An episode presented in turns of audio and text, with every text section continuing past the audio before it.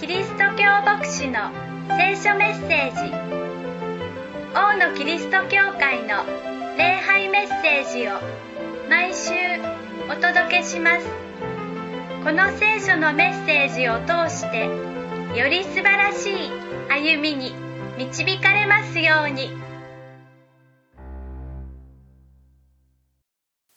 先週までご一緒に預言者エリアの歩みを見てきています。今週もそのエリアの歩みの締めくくりをご一緒に見ていきましょう。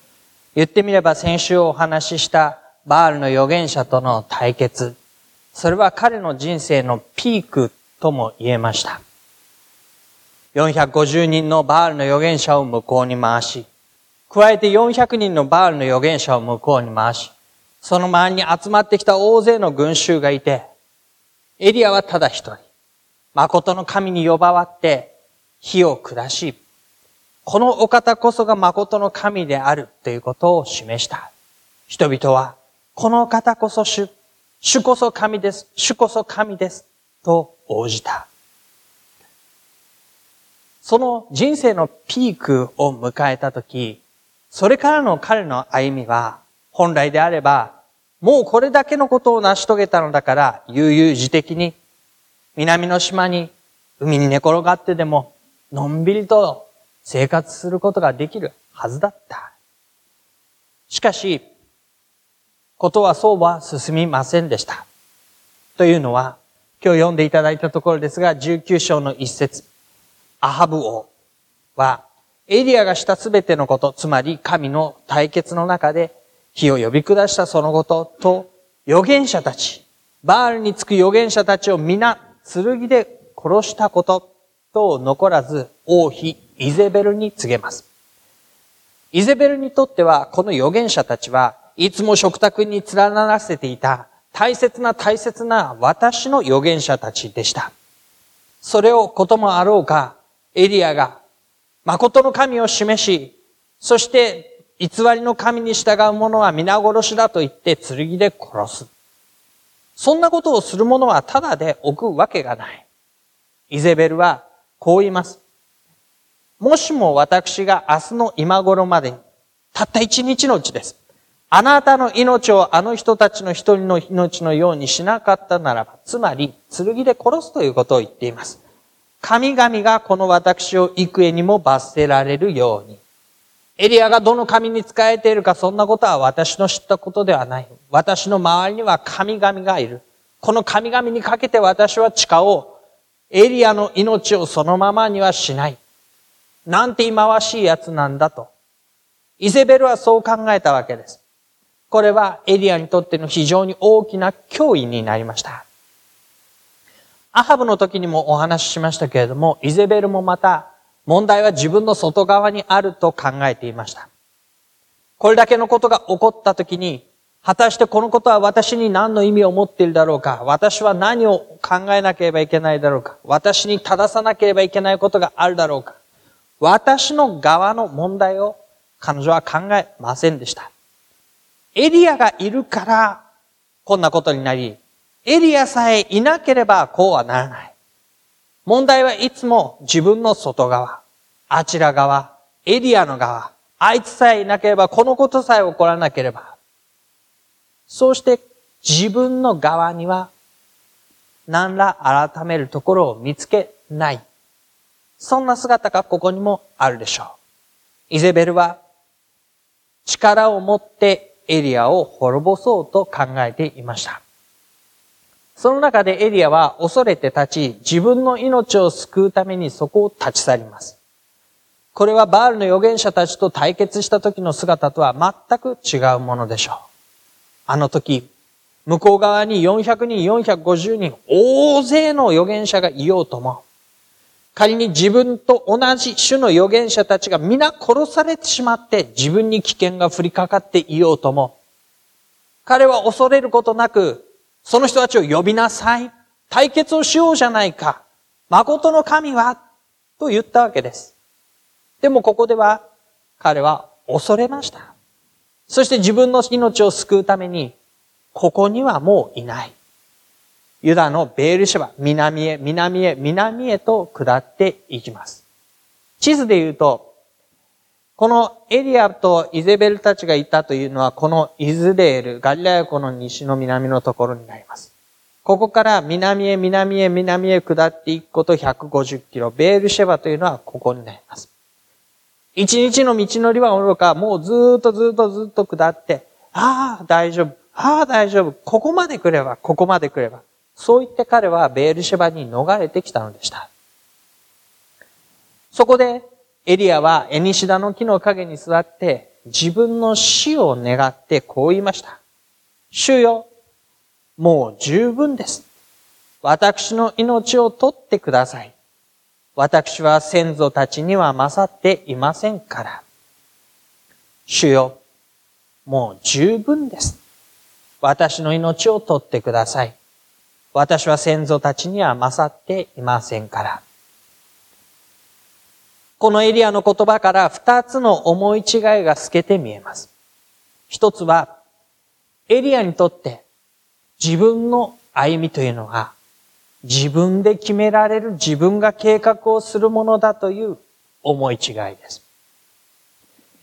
エリアは考えたんです。自分の人生ピークはいつだっただろうこの前だろうもうあれだけのことをすれば十分だろう私にはこれだけの、これからの歩みはもうないだろうだから私の歩みはもう十分。命を取ってください。彼は自分で自分の歩みを決めて、プランして、こうなるだろう、こうなってほしい。だから神様こうしてください。彼が思って決めていたことでした。しかし、そこにもう一つの思い違いが出てきます。それは、彼が自分の人生の価値を成し遂げたことの量で測ろうとしていたことです。私はあれだけのことをしました。だからもう十分ですよね。自分のなすべき分の全部を果たしました。だから私はもうすることがない。もしかしたらあなたは他の先祖たちのようにもっとという歩みを求めておられるかもしれない。でも私の価値は所詮そんなもの。能力は所詮こんなもの。私にはこれ以上することができない。だから私はもう十分でしょう。あなたが言うもっとなんてことは私にはないんだ。彼は自分のしてきたこと、できたこと、成し遂げたこと、その量、その偉大さ、それを自分の価値だと考えていました。そしてそれは私にはもうない思っていたわけです。もうこれ以上の価値がなければ生きる意味もないでしょうという意味ですね。しかし、それは神様からの、神様の目から見た価値の測り方ではありませんでした。エリアがエニシダの木の下で横になって眠っていると、一人の見つかいが彼に触ってこう言います。起きて食べなさい。起きて食べなさい。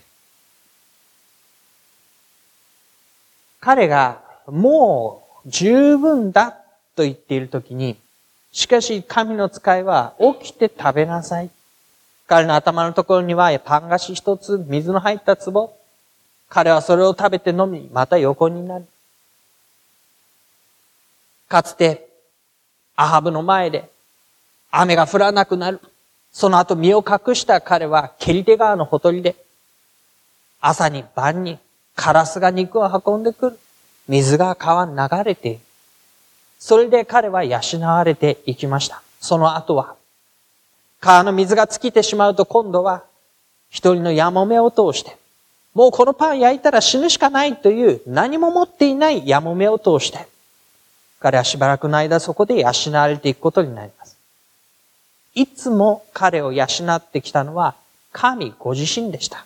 必要なものを与え、何もなくても、乏しくても、そこに神が与え、それによって養い、導いてきました。この時も同じでした。彼はそれを食べて、そして飲んで、また横になります。その中で、もう一度主の使いが来て、そして起きて食べなさい。同じように言います。しかし今度は加えて、旅はまだ遠いのだからと付け加えるのです。私はもう十分です。命を取ってくださいと言ったエリアに対して、なお命を流らえる養いを与え、そして語りかけて、旅はまだ続く。あなたの道は遠いのだ。というわけです。彼には与えられている歩みがまだあっ。あの時、これで人生のピークだから、もうおしまい。あとはおまけの人生で悠々自適にそこが何の価値もなくても、これはご褒美のようなものでしょう。そう言って歩むことを神様は期待していなかった。旅はまだ続くのだと言います。なんと神様が願っていらっしゃることというのは、多くを成し遂げなさい、もっともっとということではなかったのです。あなたが今いる歩みからさらに続けて最後までその歩みを果たしなさい。これが神の語りかけでした。もっと何か、いや、神の役に立つことをしなさい。もっと素晴らしい技を成し遂げなさい。もっと努力していい人になりなさい。という話ではありません。あなたがいるところから、今なお最後まで、託されたものを持って歩みを果たすように旅はまだ続く。あなたの歩みを導かれるように。これが神の語りかけだったのです。そこで彼は起きて、食べ、そして飲み、この食べ物に力を得て、彼を養う者はいつも神からの食べ物でした。それに力を得て、40日40夜歩いて神の山ホレブに着きました。神の山ホレブというのはシナイ半島の南端のところにあります。イズレールからベールシェバ、そこが150キロ。ベールシェバから南端のホレブまでは300キロ。倍以上の距離を彼は歩いて40日40夜、300キロ40日40夜、1日10キロ程度でしょうか。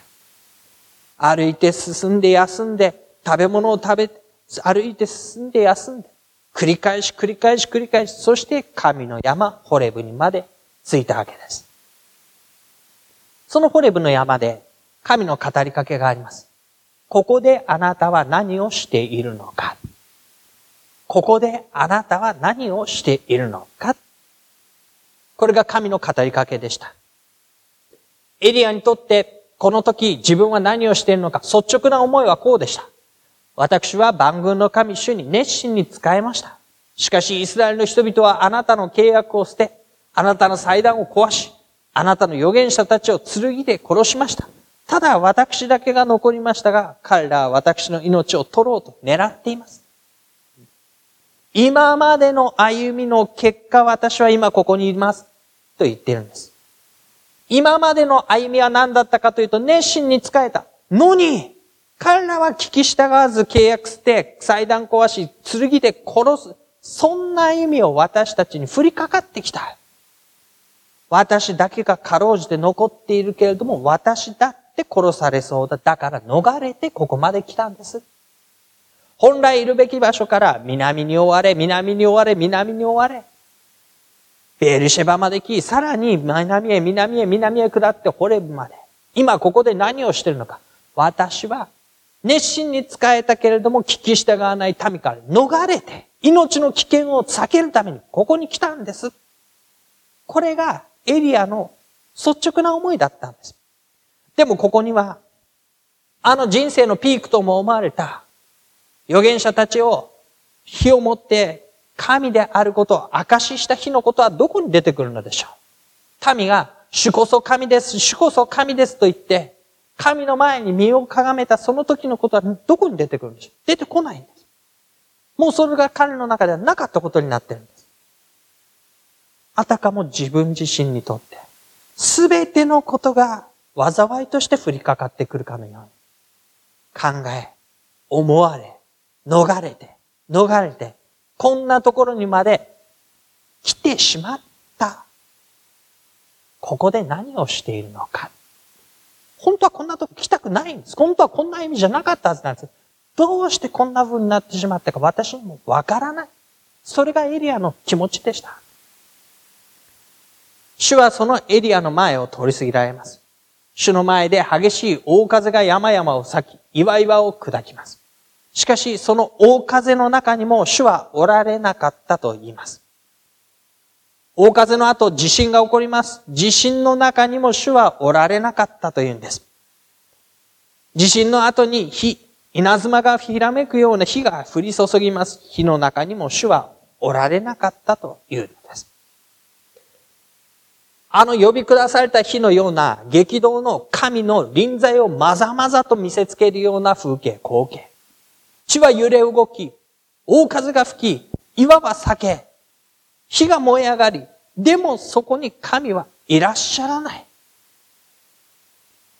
その後、かすかな細い聞こえが、声が聞こえて、再度問いかけるのは、ここで何をしているのか。神はエリアの前に姿を現します。しかし、あの激動の神の偉大さ素晴らしさを明かしするようなあの時のような中に神はいなかったというんです。その後、かすかな細い声。聞こうと思わなければ聞こえないような、注意を凝らして神様と呼ばなければ聞こえないような細い声で、あなたはここで何をしているのか。もはや、あの時代は終わった。自分にとってあの人生のピークのような神の臨在がまざまざ見せつけられるようなあの日々はもうない。でもそれは、神が私を見捨てたわけでも見放したわけでも遠くに行かれたわけでもない。神は私を養い続けてくださった。ここにまで導いてくださった。そしてここでもう一度、あなたは何をしているのか。そこに今度は神の答えがあるのです。神の答えは、さあ、ダマスコの荒野へ帰って行け。あなたはこの神の山ホレブ。かつてモーセが実会を受け取ったこの神の山ホレブで、もう一度新しい使命を受けて、戻っていくのだ。帰っていくのだ。ダマスコの荒野というのはまさに来た道をじゅんぐりじゅんぐり帰っていくその道です。イズレールからベールシェバ。ベールシェバからホレブ。しかし彼は今ホレブから、もう一度北に歩いて、登って、そしてベールシェバから、さらにイゼベルがいるアハブがいる北イズレールまで、そのダマスコの荒野にまで戻っていって、そして新しい王を任命せよ。新しい預言者エリアにバトンを渡せ。それがあなたのすべきことだ。あなたの旅はまだ続くのだ。おそらくその帰り道も、彼は、養われながら、パン、水を養われながら、あるべきところに戻っていく。彼はここで何をしているのか。逃れて逃れて、いや、仕方なくここまで来てしまったのではありませんでした。このホレブに来て、彼は新しい使命を受け取るために来たんです。そこに戻っていくための力と確信を得るためにここに立たせられたんです。そして彼の歩みはこれからもまだ続いていくことになります。彼にはまだここからの歩みがあった。それはもちろんこういう歩みではなかったでしょう。それにとれば比べれば本当にわずかな小さな少なくなっていく歩みかもしれません。でも、まだ彼にはすべきことがあったんです。そして神の願いは、もっと成し遂げることではなく、最後までそれを果たすように。エリアは、ここで何をしているのか聞かれたときに、こう答えるべきでした。明日を作る最前線に立っているのだということです。神が生きて働き、人にこれからの歩みをもたらそうとされている。良きものを与えようとしている。そこの最前線に私は立たせられている。今までどう歩んできたか、その結果でここに来てしまったのではなく、これからの歩みを築くためにここまで導かれてきて、ここから神がなさるところに向かって、その最前線で、私を通して神がなさることをしようとしている。そんなのは、このグラフの手前の若い時の話ではない。今なおピークを超えて下り坂最後残りわずかであったとしても、それでもなお私たちの明日を作る最前線に立って。新しい王を任命する。それは彼の生涯の間のことではありませんでした。新しい預言者エリシャにその歩みを託す。自分は天に召されてからです。しかしその明日をエリアはなお救るように、もたらすように、その役割を最後まで果たすように。だから言って、ダマスコの荒野に戻って、神の技を果たせ。彼は考えたんです。もう十分です。私の命を取ってください。私は先祖たちに勝っていませんから。先祖たちに勝っているか勝っていないか、それは全然何の問題でもない。人との比較をしろと言っているのではない。あなたがなすべき分をしてください。それを、もう十分だというのは、エリアあなたではない。神が、もう十分だと言って迎えてくださる最後まで、その歩みを果たすんだ。それが私たちに与えられている歩みでもあります。私たちもまた。私たちの歩みを通して、神がもたらさんとしている明日を、もたらしていく最前線に立っているのです。私たちを通して、神の技がもたらされていくために、これからの歩みが作られていくために、私の歩みのみならず、私の次の世代、さらにその次の世代、私の大切な方々に、これから神の恵みがもたらされていくために、その最前線に私たちは立ち、神の技を託され、導かれているのだ。その時に、エリアは、二つのことで絶えず導かれてきました。一つは、与えられる食料の養いでしたよね。彼は生活のひもじい思いをすることなく、確かに助けられ、守られ、養われ、歩みを続けることができた。乏しかったんです。でも、植えることはありませんでした。何もなかったんです。でも、与えられました。そうして彼は導かれてきました。これが一つ、神の養い。もう一つは、神の語りかけです。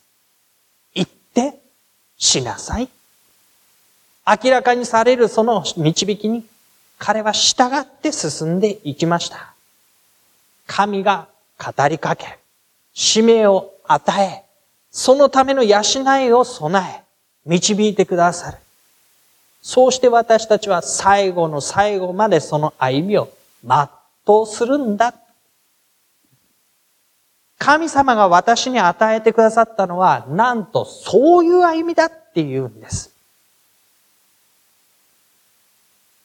こんなにも素晴らしい、喜びに満ちた、光栄な、誇りある歩みがあるでしょうかそれは生涯の最後の最後の最後まで、私はこの歩みを歩み切ったと言って天に迎えられる日まで、私たちに備えられている歩みです。その歩みに心を傾けながら、ご一緒に神様見上げて歩んでいこうではありませんか。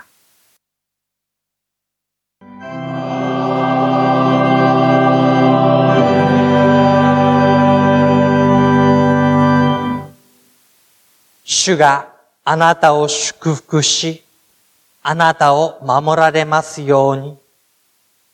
主が御顔をあなたに照らし、あなたを恵まれますように。主が御顔をあなたに向け、あなたに平安を与えられますように。アーメン。